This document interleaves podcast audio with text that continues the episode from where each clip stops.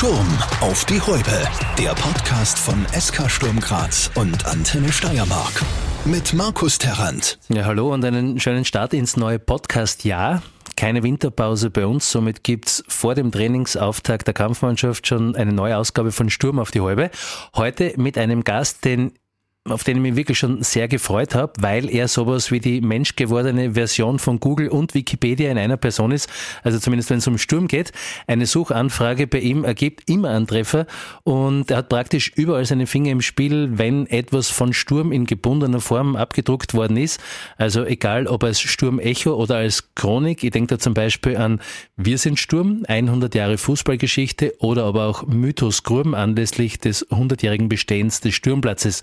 Gemeinsam mit ein paar anderen ist er für all diese Pflichtlektüren verantwortlich. Herbert Roger, Servus. Servus, Markus. Wir kennen uns ja schon lange Zeit, weil dein Vater ja schon in meiner Kindheit und Jugend ein bekannter Sturmspieler war, der oh. Otto Macher. Auf den würde ich noch gerne ja. noch, noch, zu sprechen kommen. Und du selbst auch bei Sturm gespielt hast, ne? Äh, mein Sohn, mein, mein Sohn hat in der Akademie, ja. ich, ich rede über Sturm, also ich quasi okay. kommentiere das Spiel, ja. das reicht mir, das entspricht okay. mehr meinem Talent. Das ist schön, ja. Ähm, bevor wir uns um dein unendlich großes Wissen rund um den Verein äh, kümmern, würde ich zuerst gerne nur ein bisschen über dich als Person sprechen. Du bist ein 1951er Jahrgang und man könnte sagen, an deinem Geburtstag im Juni damals war schon klar, dass der SK Sturm eine Rolle spielen wird in deinem Leben. Dafür verantwortlich wie so oft der Papa. Genau, mein Papa war eben schon immer, er ist aufgewachsen in der Brockmanngasse, gleich neben dem Augarten und hat immer Sturmherz gehabt. Und nach dem Krieg war er dann eigentlich immer schon tätig. Er war dann beim Anhängerclub zuerst bei der Gründung und in den 50er Jahren bis herauf 1985 hat er den Anhängerclub geführt, der in den 50er Jahren eigentlich eine wesentliche Rolle gehabt hat mit Spenden sammeln, um überhaupt den Verein über Wasser zu halten, um Trainer zu bezahlen.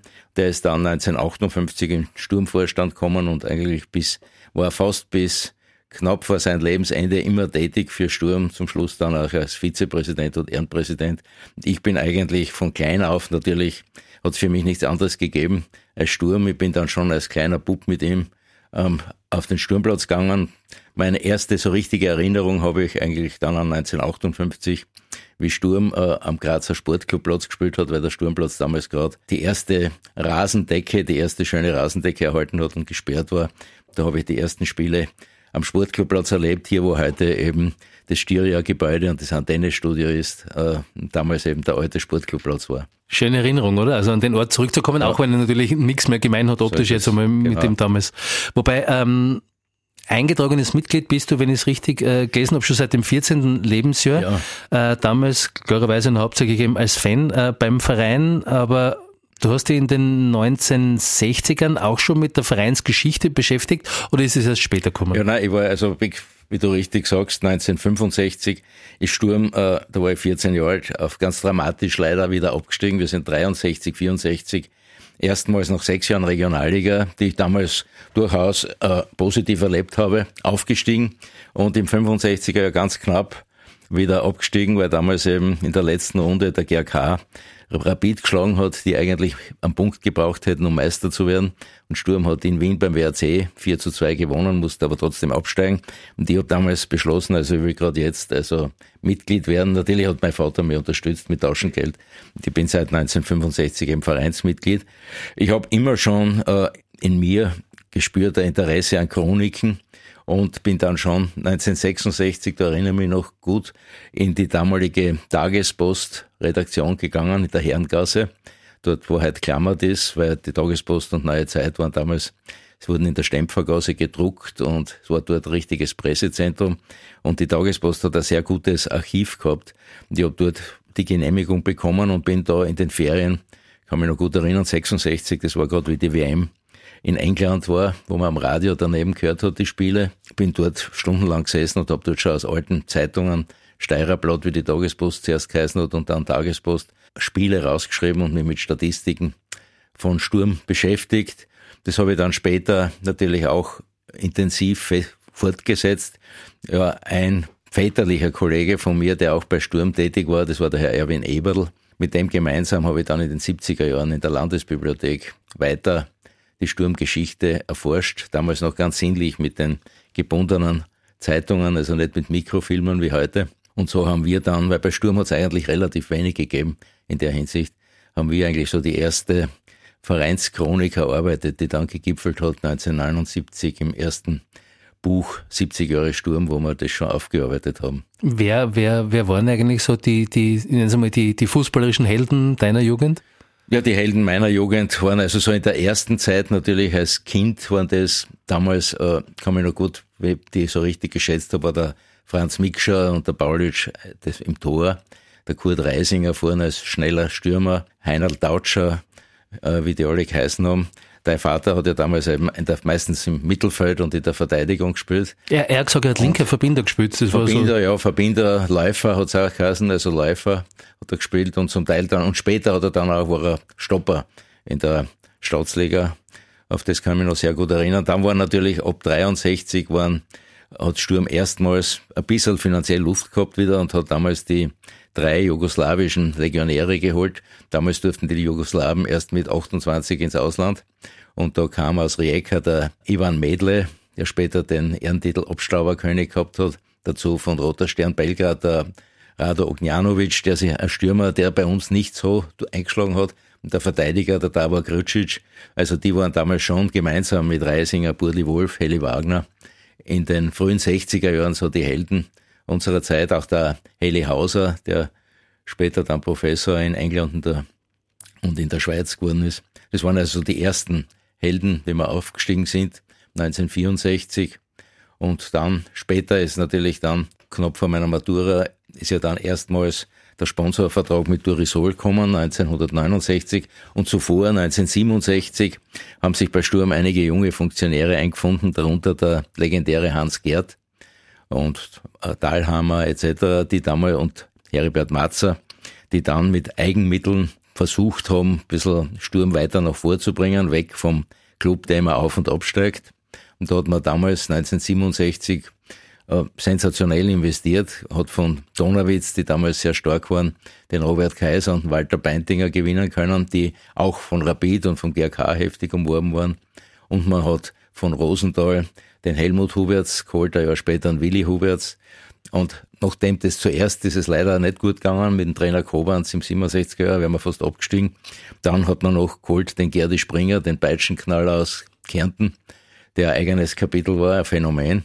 Der kam dann im äh, Allerheiligen 1967 zu Sturm und dann ist es mit seiner Methode steil bergauf gegangen. Also er hat uns im Frühjahr 68 haben wir eine Serie von ungeschlagenen Spielen gehabt, wo wir dann den Ligaverbleib souverän geschafft haben und dann sind wir also ab 68 bis 70 äh, eigentlich sehr stark unterwegs gewesen, immer an der Spitze der Liga, manchmal sogar also an zweiter Stelle und haben dann auch äh, die Qualifikation erstmals für internationale Bewerbe für den Messestädte Cup. Mitro Cup oder wie äh, Zuerst war der Mitropa Cup, ah, Mitropa 1968 Cup, ja. gegen Warschau Budapest und dann 1970 der Messestädte Cup, der dann ein Jahr später in UEFA Cup umbenannt wurde, wo wir dann ja auf Arsenal getroffen sind.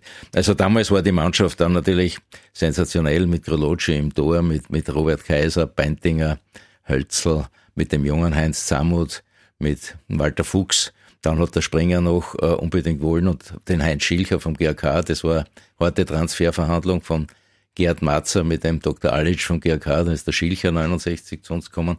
Also das war schon eine sehr starke Mannschaft. Und Sturmplatz ist damals die Gruben aus den Nähten geplatzt, also musste öfters polizeilich gesperrt werden. Highlight 1969, das 6 zu 3 gegen Meister Austria in der Gruben mit dem Trainer Ernst Otzwirk, wo also der Robert Kaiser, Zamut, Hölzel, die Austria, die als Meister gekommen ist, wirklich weggeschossen haben. Zerlegt, ja. Der Wasche Frank hinten, dem ist nur mehr das Ganze um die Ohren geflogen, dem legendären Austria-Verteidiger mit den Großgewachsenen. Also das waren schon Zeiten in den 60er Jahren, wo man glaubt haben, man träumt eigentlich als Junger, weil aufgewachsen bin ich eben von 1958 bis 64 Regionalliga. Damals war der GRK eigentlich sehr stark mit Frisch, Jank, Skerm, Koleschnik, Willi Huberts etc. Und dann plötzlich ab äh, 67 war dann Sturm, also dominierend in Graz und da war, war die ganze Sturmfamilie, die ja zuerst schon nach dem Krieg und in den fünf, frühen 50er Jahren auch dominiert hat in Graz, war wieder vorne und die Davis gegen den GRK waren immer große Ereignisse. Ich kann mich noch erinnern, im Herbst 68 einmal das 3-1 in der Gruben oder zuerst schon im Frühjahr 68, wo noch der GRK stärker gegolten hat, wie wir durch zwei Beintinger Freistoßtore sensationell in der Köröse Straße oben 2 zu 1 gewonnen haben. Also das waren immer Ereignisse, wo auch Wetten abgeschlossen wurden mit Umzügen. Da war der äh, Fleisch, Schafsfleischer Zotter in der Jakomini-Straße, der da immer mit einem, einem Wirt von Sturm gewettet hat, wo dann Umzüge waren hinterher. Also das waren schon tolle Zeiten damals. Bevor wir, und ich liebe es hier, äh, dir zuzuhören, äh, noch weiter in den Sturmgeschichtsbüchern blättern, möchte zuerst noch kurz deine Geschichte fertig erzählen. Du warst, ich nenne es jetzt einfach schnell einmal, in deiner Sturmkarriere ja auch schon Teil des Vorstandes. Aktuell bist du Vorsitzender im Beirat zur Wahrung der Identität. Wie stelle ich mir da eure Arbeit vor? Was macht ihr da? Also dieser Beirat zur Wahrung der Clubidentität wurde auf meinen Wunsch hin, aber auch von meinen Mitstreitern Martin Beer, Christian Wiedner, Benny Sikora, Philipp Ulrich, Patrick Weisenbacher, damit ich alle mal nennen, und natürlich Gecker, äh, den Kleinschuster von den Fanclubs. Also wir sind so ein eingeschworenes Team mittlerweile, die schon zusammengearbeitet haben für das Buch Mythos Krum.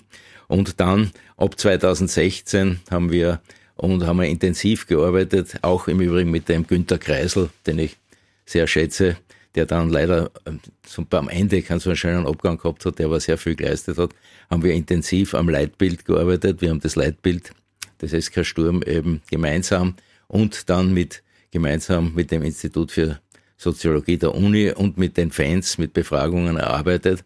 Und dann ist immer mehr äh, der Wunsch entstanden, dass wir also auch dieses Team, das so intensiv arbeitet für Geschichte, für Leitbild, aber auch für Sammlung von Devotionalien, für Archiv, dass wir das verankern. Und bei der Generalversammlung 2020 haben wir dann erreicht, dass also dieser Beirat in die Clubstatuten aufgenommen wurde und jeweils für sechs Jahre beschlossen wird und dann vom Vorstand eingesetzt wird.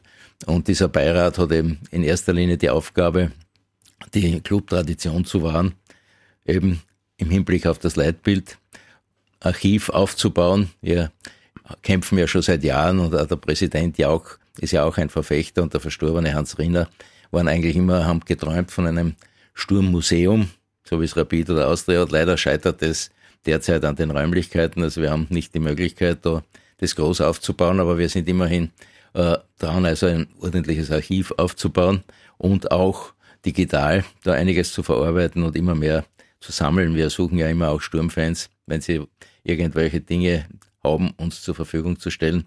Und überhaupt auch achten wir darauf, dass eben Sturm sozusagen bei den schwarz-weißen Formen bleibt und eben auf seine Tradition achtet und das nicht wieder, wie schon mal passiert ist, eben dann das abgleitet nur in eine bunte Werbesache. Du hast vor rund einem halben Jahr deinen 70er gefeiert und dabei auch vom Verein die höchste Auszeichnung bekommen. Damit bist du nach Jahrhunderttrainer Ibiza Osim erst der Zweite, der den Longin Award verliehen bekommen hat. Wer es nicht weiß, Fritz Longin war ja eines der Gründungsmitglieder im Jahr 1909.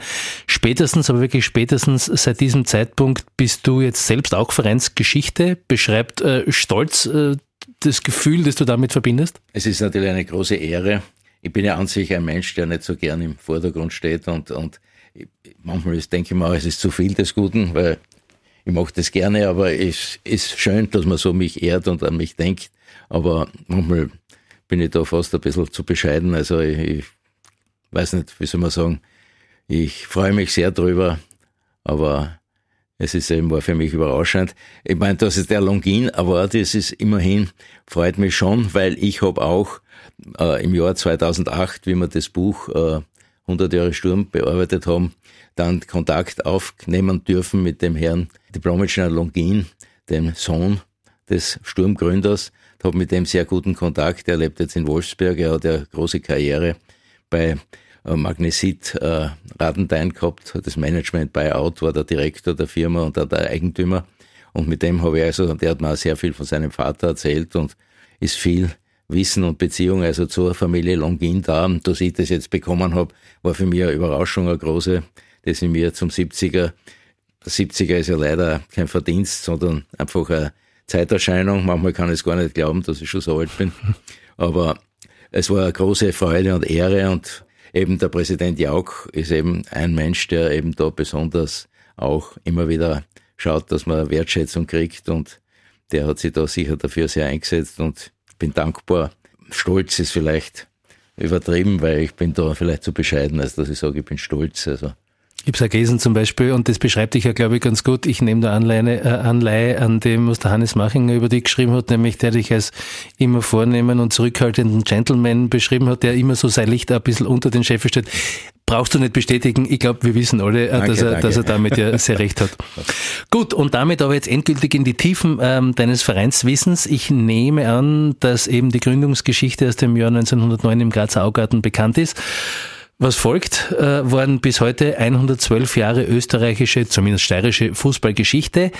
Deine Entscheidung, Herbert, wo fangen wir an, äh, muss nicht chronologisch sein. Was fällt dir mal so als erstes ein jetzt? Momentan fällt mir jetzt wieder ein, dass ich also im Jahr 1970 vom Bundesheer, ich war damals in Wien zum Teil, noch zurückgekommen bin und dass mir dann der Dr. Brandstätter angerufen hat und mir gesagt hat, äh, ich soll in die Kamera raufkommen weil er hat schon, da, da, damals hat das Sturmecho, das wurde im Jahr 68 vom Dr. Brandstätter gegründet, vorher hat es im 62er Jahr schon das Sportprogramm gegeben, also da ist zu jedem Spiel also ein kleines Heftel rausgekommen und der Herr Ebner, der war Redakteur in der Kammer oben, hat das Sturmecho damals gemacht und 1970 ist eben der Kammeramtspräsident Kurzbauer verstorben und die Kammer musste da bei Sturm ein bisschen zurückschalten.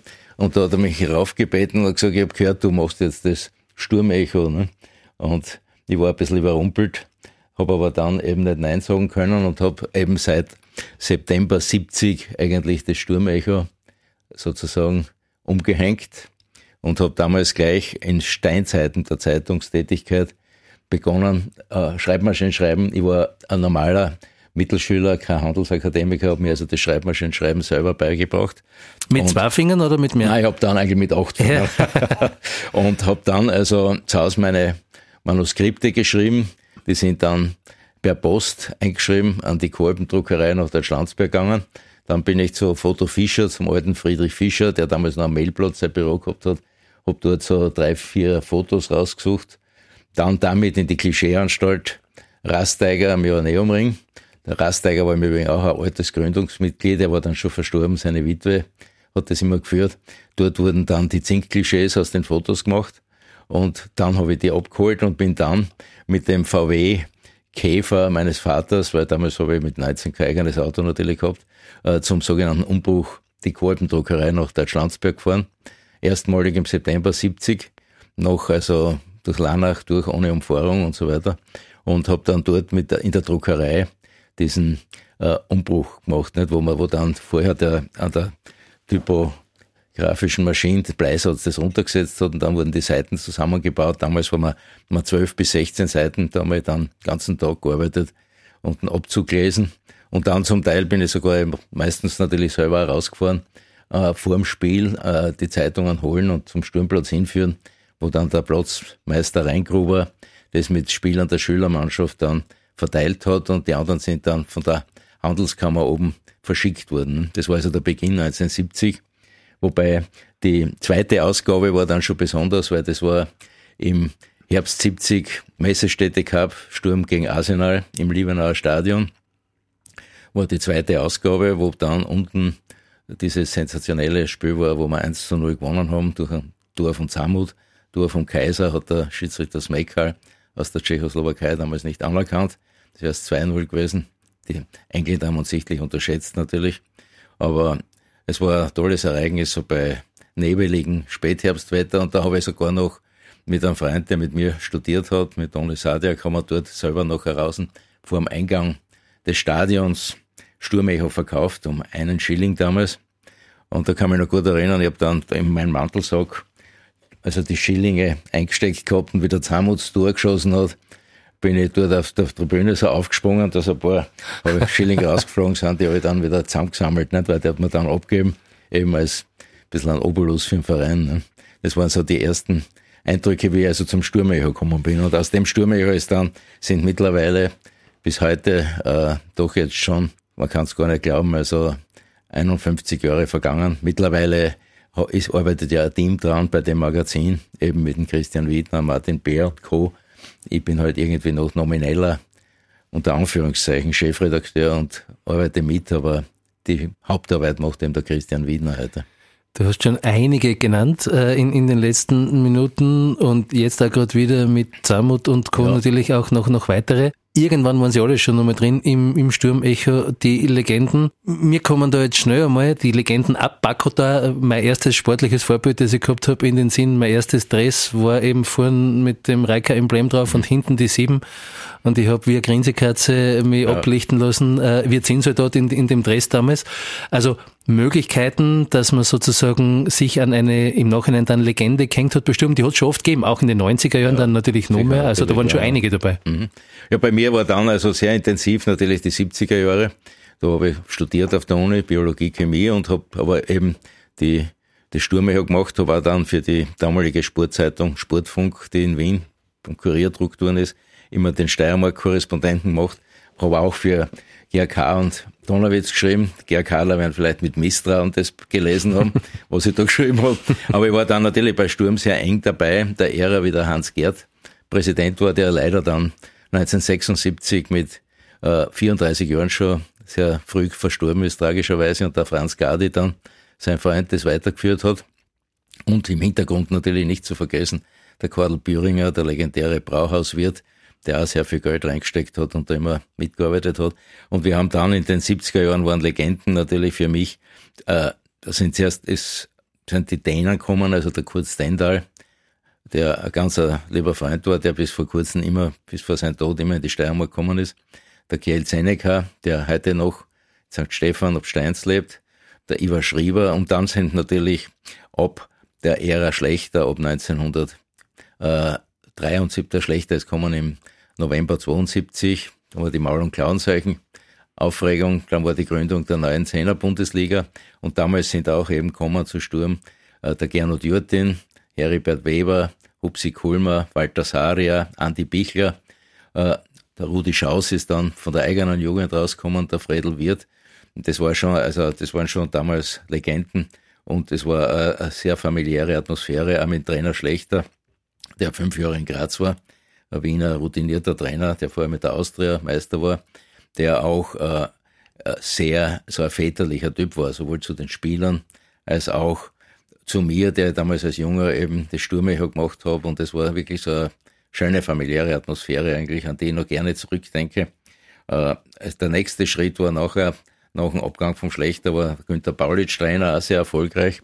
Und dann eben ist kommen im Jahr 1980 im März der Otto Baric, Otto Maximale, der dann auch natürlich mitgebracht hat den Zwonko Brewer und dann eben den schon von dir genannten Boscho Bakota, der im äh, September 1980 zu Sturm gekommen ist, aus von Lok, Lok FC Zagreb hat er gespielt, war auch damals schon äh, gegen 30, war, war 50er Jahrgang, war auch zuerst auf der Vereinssuche in England, dann bei Rapid, da hat man nicht genommen. Der Baric hat den Gardi bestürmt, weil der Franz Gardi war immer sehr äh, gewissenhaft und vorsichtig, was Budgets betrifft und hat da also war eher auf der Bremse. Beim vorher schon beim Marcel Baron aus Frankreich, da hat er eben verlangt, das weiß ich noch von meinem Vater, dass alle Vorstandsmitglieder, alle müssten, mussten da einen Obolus leisten und auch Fans mussten spenden. Und äh, beim Baku, da wollte eigentlich auch zuerst nicht, aber der, Gardi, äh, der Otto Baric hat ihn bestürmt.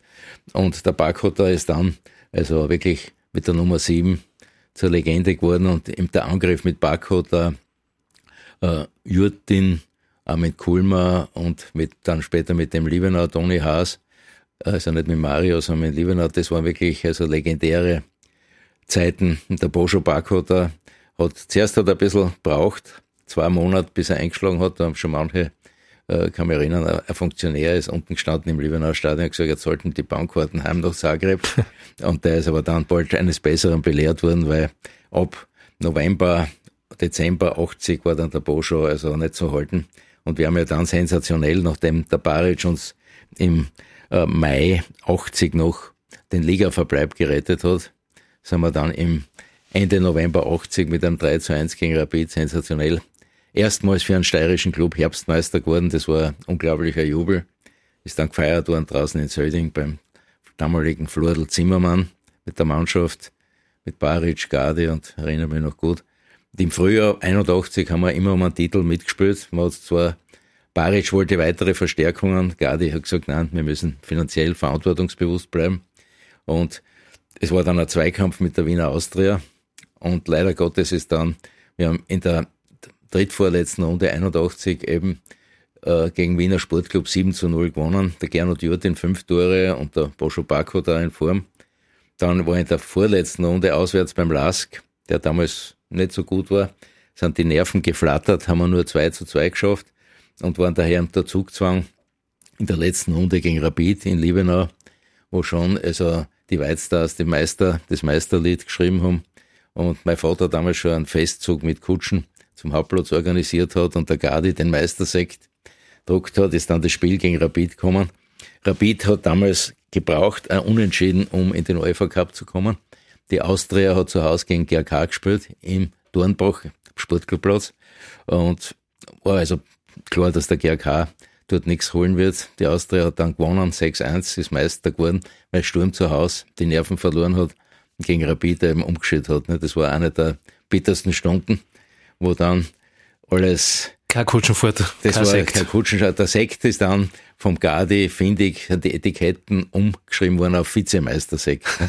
okay. Also, aber es war natürlich, es war bitter natürlich, weil damals wirklich der erste Meistertitel äh, wirklich um Zentimeter verfehlt wurde. Ne? Jetzt wissen wir, und äh, du hast gesagt, es war auch eine finanzielle Verantwortung, die wahrgenommen worden ist zu ja. dieser Zeit noch.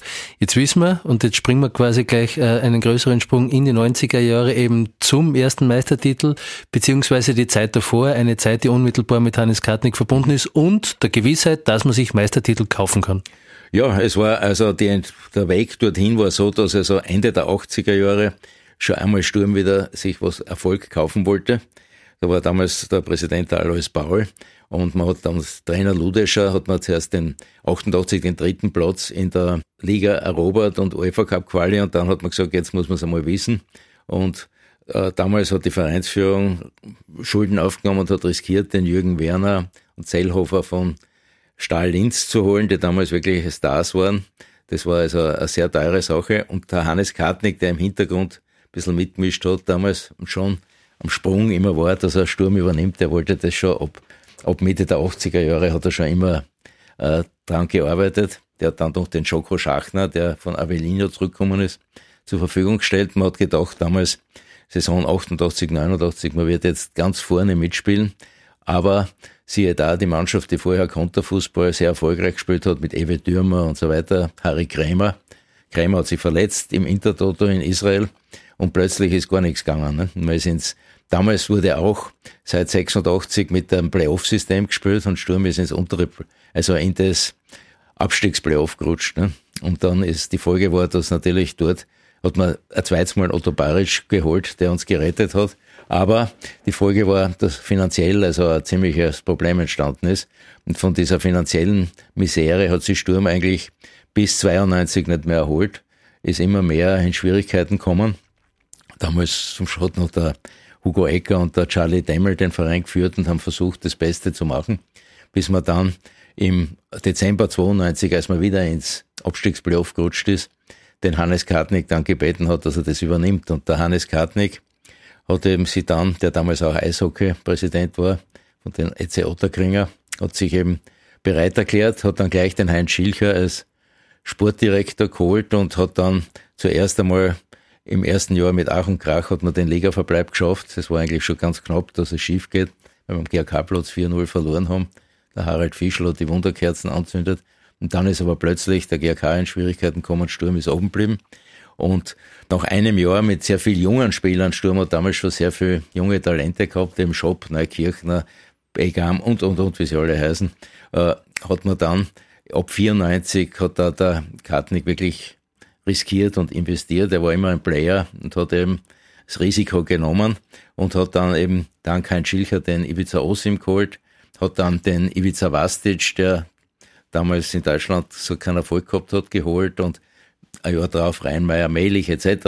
Also wirklich ein tolle Mannschaft und man hat das Glück gehabt, mit Ivica Ossim, mit Heinz Schilcher und mit diesen Spielern und mit eigenen Jungen wie Schopp, Neukirchner, Prilasnik, äh, eben dann sensationell. Und auch mit dem neuen Stadion, das ab 97 dann in Liebenau zur Verfügung gestanden ist, sensationelle Erfolge einzufahren. Am Anfang hat es ja noch gedauert, 95 sind wir äh, knapp Vizemeister hinter Salzburg geworden, noch in der Gruben, da war das Spiel gegen Salzburg, wo angeblich die Karten mehrfach verkauft waren, wo die, wo man Leute rausschicken hat müssen, das 2 zu 2 gegen Salzburg, wo wir das ganze Frühjahr umgeschlagen waren, äh, gegen Lask 0-3 hinten, dann 3-3 ausgeglichen, dann gegen Austria Wien 6 zu 0 gewonnen und so, das war großartig. Dann 95, 96 war dann wieder der Vizemeister, wo wir das letzte Spiel im Wiener Stadion gegen Rapid verloren haben, aber da waren wir eben noch nicht so weit. Aber wir waren dann erstmals Pokalsieger, 96 und 97 noch einmal Pokalsieger, war das Abenteuer mit Giuseppe Giannini, war 96, 97 und ab 97 im neuen Stadion, nach dem eher natürlich schmerzlichen Abschied von der Grum, mit dem 3 zu 0 gegen Rapid, mit dem letzten Spiel im Frühjahr 97, ist dann in Liebenau die Post abgegangen. Wir sind Meister geworden und dann noch einmal Meister und dreimalige Champions League Teilnahme. Also das Risiko, wo man sich den Erfolg, wie du gesagt hast, natürlich erkauft hat. Damals auch durch die Änderung EU-Beitritt, Ausländerbeschränkung gefallen. Dann das Bossmann-Urteil, das neue Möglichkeiten gebracht hat, dass man Spieler ablösefrei kriegt. Aber man hat nicht erkannt, die Gefahr noch, die im Bossmann-Urteil drinnen sind, dass man dann für Spieler später nichts mehr kriegt, wenn man sie eben wenn sie der Vertrag aus ist. Aber damals hat man eben sehr viel riskiert und dann wirklich das große losgezogen durch die dreimalige Champions League Teilnahme, auch wirklich sehr viele Einnahmen rekrutiert und Sturm war dann eben im Jahr 2000 am Höhepunkt mit dem Einzug in die Zwischenrunde der Champions League nach dem 2 zu 2 von Istanbul, wo wir aufgestiegen sind. Da war ja dann wirklich eben der Höhe, absolute Höhepunkt erreicht und man hat gedacht, jetzt ist der Verein reich. Da wurden schon Pläne geschmiedet für Ausbauten in Messendorf und in der Gruben und was weiß ich was alles. Aber es kommt eben immer dann wieder auch anders, als man denkt, weil sie im Fußball auf Dauer eben der Erfolg nicht absichern lässt, wenn man nicht ganz professionell vorgeht, so wie jetzt Red Bull. Ne? Und äh, im Jahr 2001 ist dann eben passiert, dass man nach diesem Höhepunkt zweimal Meister, dreimal Champions League und in der Champions League Gruppensieger in der erst, im ersten Teil und dann Zwischenrunde hat man eben massiv investiert.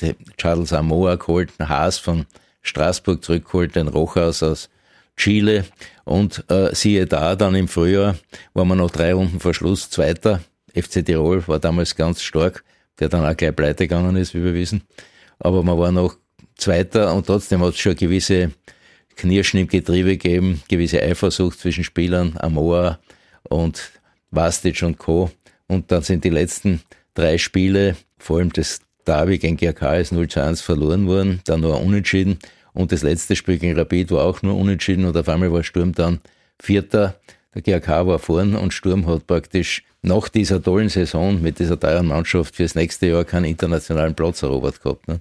Und damit ist dann, hat natürlich der Hannes Kartnig auch, war zornig, hat einige Verträge nicht mehr verlängert, Spieler weggegeben und wollte neue, hat neue geholt, wie den Horst Held und so weiter. Osim hat dann noch einmal geschafft, im Jahr 2001, 2 wieder eh sensationell den Vizemeister.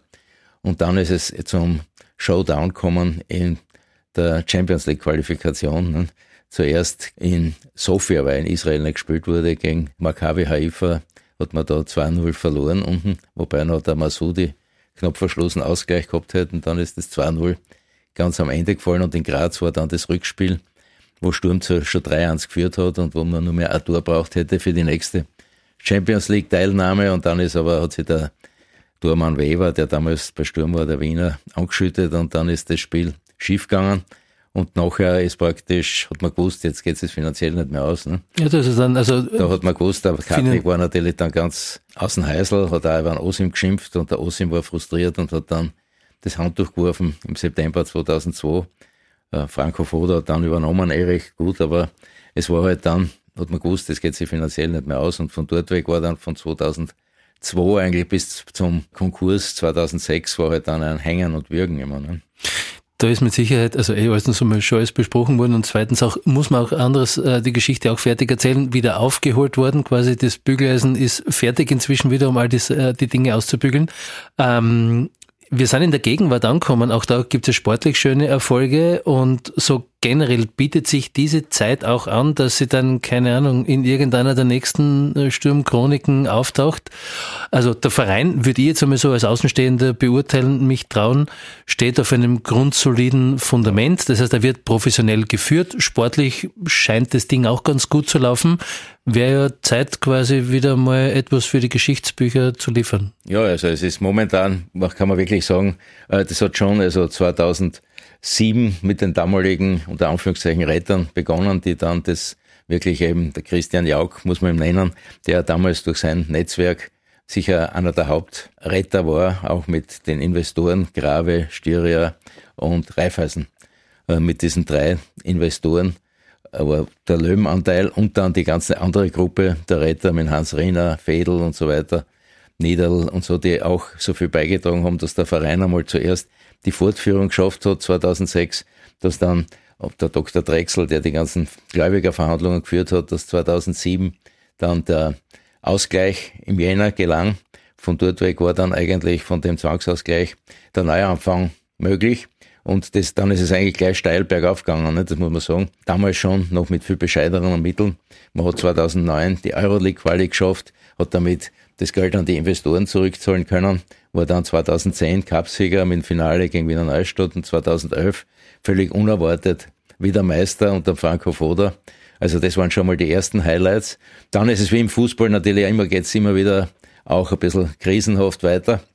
2012 erfolgte dann unter Jauch, Wustinger, Schaller etc. der Umbau in die GmbH, also nach den neuen Erforderungen, die die Liga ja vorgibt. Und Mittlerweile ist also der Verein, kann man sagen, wirklich, ich bin ja dann 2016, hat mir der Christian Jauch überredet, dass er im Vorstand vor allem für diese historischen Gebiete mitarbeite, war dann von 16 bis 20 hautnah dabei. Und ich muss sagen, also, dass da heute wirklich der Verein sehr professionell aufgestellt ist in jeder Hinsicht und auch, soweit ich das abschätzen kann, auch wirklich menschlich und so sehr gut geführt ist. Also mit dem Christian Jauch an der Spitze, aber mit den beiden Geschäftsführern Vorher Günter Kreisel und Thomas Teppich seit 2016 und jetzt mit Andi Schicker und dem Thomas Teppich und mit dem ganzen Team, dass das jetzt vor allem wirklich auch professionell, aber auch menschlich sehr gut läuft. Und natürlich sportlich hat man jetzt wirklich mit, man weiß nie im Fußball, wie lang es gut geht, das ist, wissen wir alle, aber mit dem Christian Ilzer und mit seinem ganzen Trainer- und Betreuer-Team wirklich einen momentanen Goldgriff und es läuft momentan so gut. Ich habe mir schon in einem Vorgespräch gesagt, wenn man vergleicht, wie früher der Verein aufgestellt war, mit wie wenigen Leuten und wie das heute geführt wird, also das ist eine andere Dimension. Das war selbst in der so finanzintensiven Zeit unter Hannes Kartnick nicht der Fall. Also der Heinz Schilcher hat immer beklagt damals, dass man zwar viel in Spieler investiert, aber viel zu wenig für die ganze Infrastruktur und für das sportliche Betreuerteam etc. macht. Und das ist jetzt wirklich wesentlich anders geworden auch mit dem Trainingszentrum unten, wo ja viel investiert wurde. Wiewohl äh, es kein Geheimnis ist, dass immer alles zu wenig ist. Nicht? Wenn man heute weiß, natürlich die Akademie und die Sturm 2 und so, die hätten, würden dringend benötigen weitere Plätze und Möglichkeiten. Also es ist immer noch zu wenig und schwierig, das Ganze zu halten, vor allem wenn man jetzt auch bedenkt, die letzten Jahre mit der Pandemie und mit den Einnahmeverlusten. Äh, und da ist es ja eine Sensation, dass man moment nach wie vor, und das ist also ein Credo der derzeitigen Führung und auch unseres Leitbildes, dass man sagt, finanzielle Gesundheit geht vor sportlichen Erfolg. Also wichtig ist, dass der Verein nicht wieder in so eine Schieflage gerät. Und das ist, gelingt bisher ja wirklich hervorragend. Und äh, trotzdem eben scheint es sportlich auch ganz gut zu laufen, auch mit der Philosophie, die der Andi Schicker und der Ilze jetzt haben, dass man vor allem junge, aufstrebende Spieler holt und mit denen auch Verträge macht, sodass man eben, siehe Bosman-Urteil, auch noch was verdienen kann und eben so arbeitet. Ob für die Geschichte was da sein wird, das war jetzt immerhin schon im letzten Jahr Euroleague-Qualifikation einmal ganz groß. Dass wir in dieser Champions League-Gruppe jetzt, unter Anführungszeichen Champions League-Gruppe, nicht groß abschneiden werden, war eigentlich klar. Weil, wenn ich mich zurückerinnere, unter dem OSIM hat man im ersten Jahr nur einen Punkt gemacht gegen, gegen Moskau damals und gegen Inter und Real nichts. Und im zweiten Jahr hat es eine Zeit lang gedauert, bis wir dann eben gegen Kroatia Zagreb erstmals gepunktet haben und gegen Marseille dann. Aber erst im dritten Jahr hat man, war man dann also so weit und mit den damaligen wirklich guten Spielern, auch mit Juran, Flörkin und so weiter, die man ja heute nicht hat und das ich nicht leisten kann mehr, das sind andere Dimensionen. Aber es ist durchaus, also nach dem letzten Jahr eben die Euroleague-Qualifikation, das war schon sehr schön und was die Zukunft bringt, also wir sind jetzt derzeit wieder für die obere Playoff mehr oder weniger qualifiziert und man kann nur hoffen, dass eben äh, das so gut weitergeht, wenn wir auch irgendwann wieder natürlich ein paar Perlen verlieren werden. Aber da muss man eben dann schauen, siehe Salzburg.